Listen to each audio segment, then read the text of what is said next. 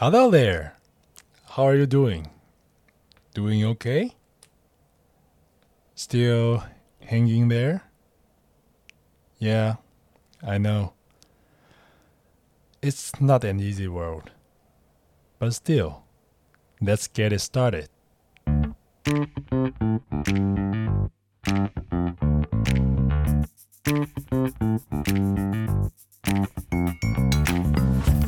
Hey,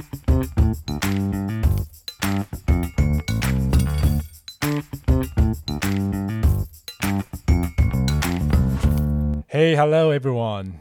Welcome to Fun Closure. And this is Victor, your host.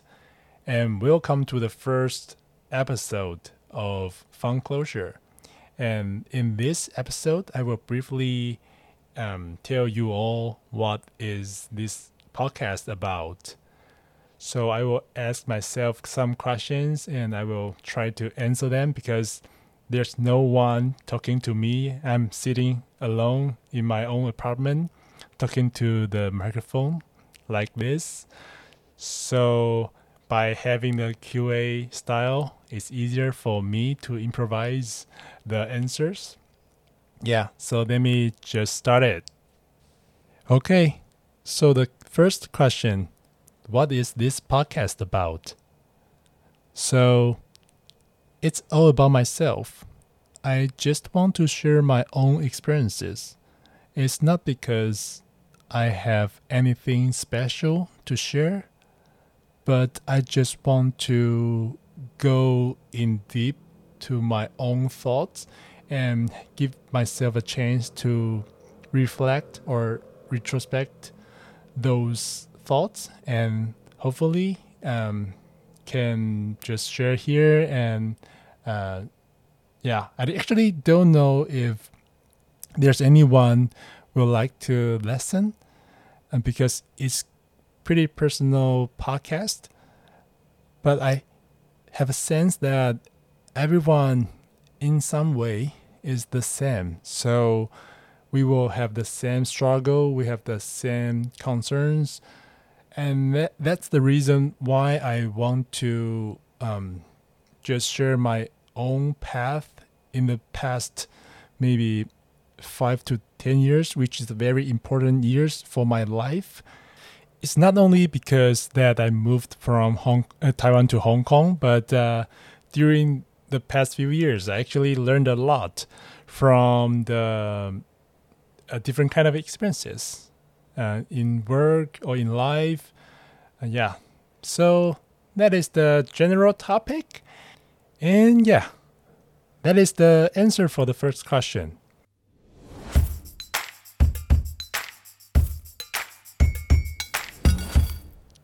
So, next, who are you? Um, I'm just a Taiwanese guy who live in Hong Kong and working here. That is the short answer.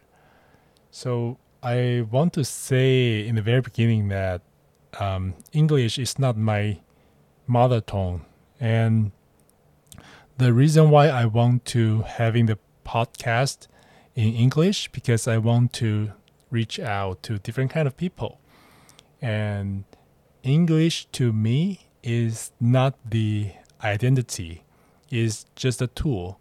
So if I can express my feeling or explain my ideas, I think is good enough. So I know maybe probably some of you will feel like, oh man, it's not that easy to understand what are you saying or you sounds weird.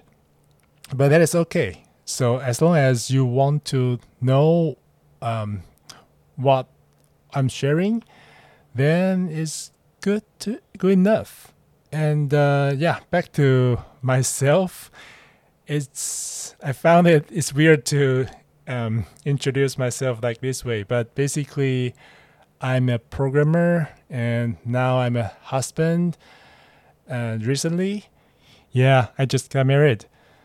And also, I'm very into problem solving. I found this in the past few years that everything's all about problem solving just based on um, what problem to solve. It sounds like uh, bullshit. Like, of course, everything's about problem solving, but I just realized it in the recent years.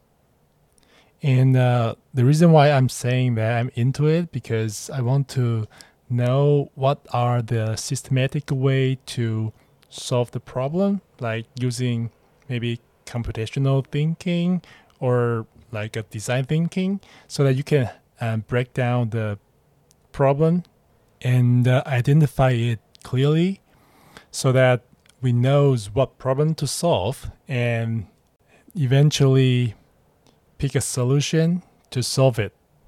Yeah, I think maybe some of you might know that two diamonds, it's always go diverge and come back and diverge and come back.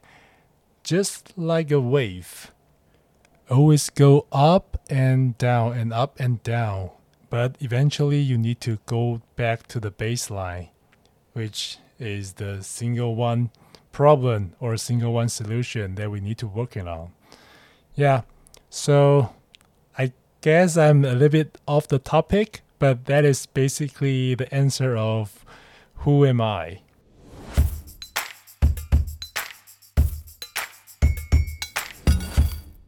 Okay, then the third question. What kind of content you will prepare for the English podcast? So some of you might know that this Fun Closure podcast have the Mandarin content as well, which is mostly focused on my personal experiences sharing. And for the English content, as I mentioned, that I'm into problem solving, and this will also related to that.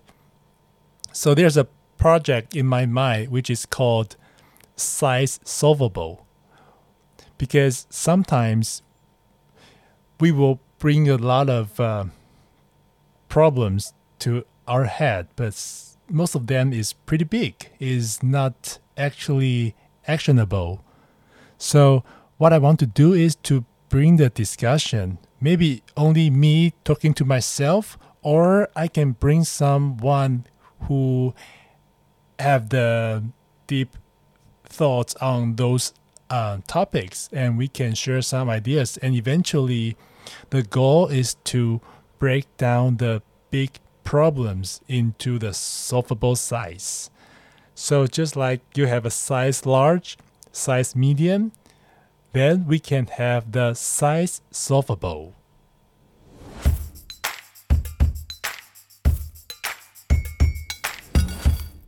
Yes. So eventually, I would like to collect a set of solvable problem and as a pool, and I would like to share somewhere on the internet. So if someone have the time, we can provide a clear, defined problem to solve for those persons who want to solve that question. And I hope it will bring some value to all the people as well. And that will be the main goal for the English podcast for the fun closure. Yeah. So that is it. Thank you for listening. And I'm Victor. Then see you next time.